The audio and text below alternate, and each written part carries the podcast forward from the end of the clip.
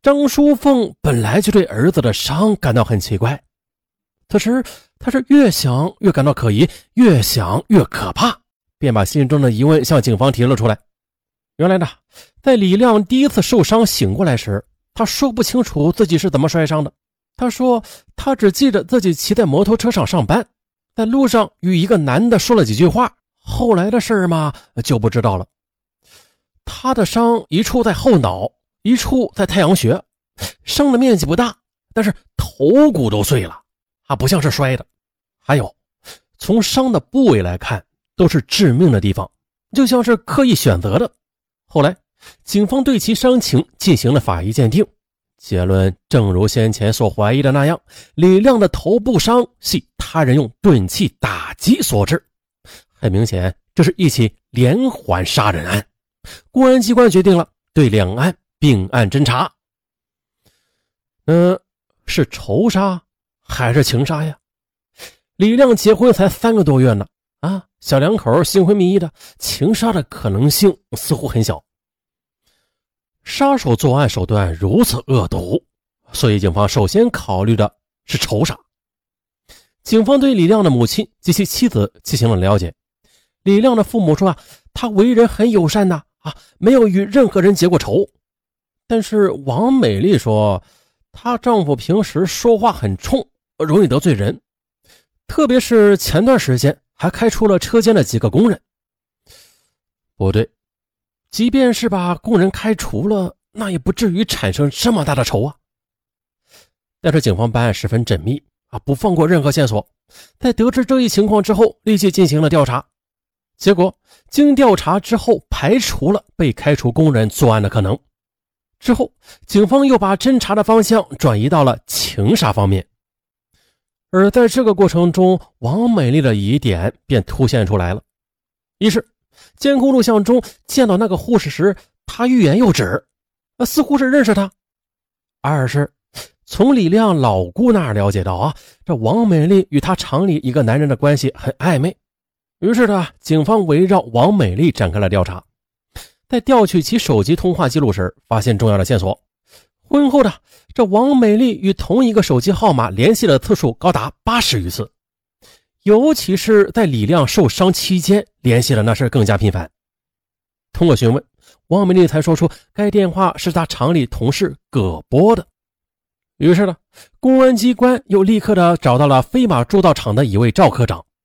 请其对监控录像中的护士进行仔细辨认。赵科长看过录像之后，肯定的说：“啊，没错的，这就是我们厂的葛波。嗯，没错，你看，尤其是他抬头的那一下，就是他的脸。”至此，警方将葛波列为犯罪嫌疑人，并且立即组织抓捕。距案发仅仅四十八小时，就将逃至朝阳市的葛波抓获。归案后的葛波呢，对犯罪事实也供认不讳，他清楚自己行为的后果，竟然毫无悔意。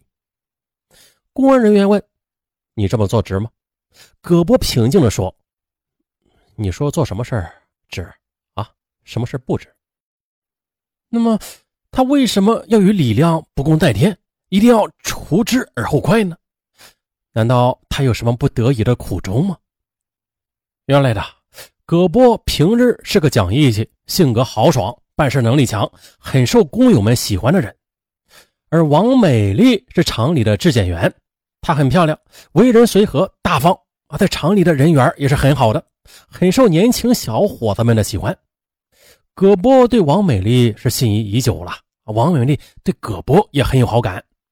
到了二零零七年的年初，经王美丽的师傅介绍，两人开始谈恋爱。他们的感情发展的也很快，不久两人就山盟海誓了啊！一个非他不娶，一个非他不嫁。然而，他们的恋情却遭遇了王家的强烈反对。王美丽的父母择女婿的观点是门当户对、家庭富裕、工作稳定、收入丰厚的大学生。哎呀，这些葛博一条都不具备，那他们怎么能接受啊？就这样的，两人的事儿就一直被拖着。一次，王美丽背着家里人跟着葛波去见未来的公公婆婆，啊，结果呢被那情景给吓着了。他从来都没有去过这么穷的山沟，从来都没有见过这么穷的人家。只见呢，破旧的房子，败落的院墙，房顶上和院墙上长着茅草，这一派凄凉的景色。年逾六十的葛波老爹老妈呀，呃，拄着拐杖从屋子里迎了出来。老爹右腿还有些残疾，那场景让王美丽实在难忘啊。葛波是一名普通工人，啊，月工资仅一千多元，家庭又负担这么重，嫁给这样的人，那将来怎么生活呀？过去的，因为心有所属，王美丽对亲戚朋友为她介绍对象一概是拒绝的。但是自从去了葛伯家后，她的态度也松动了。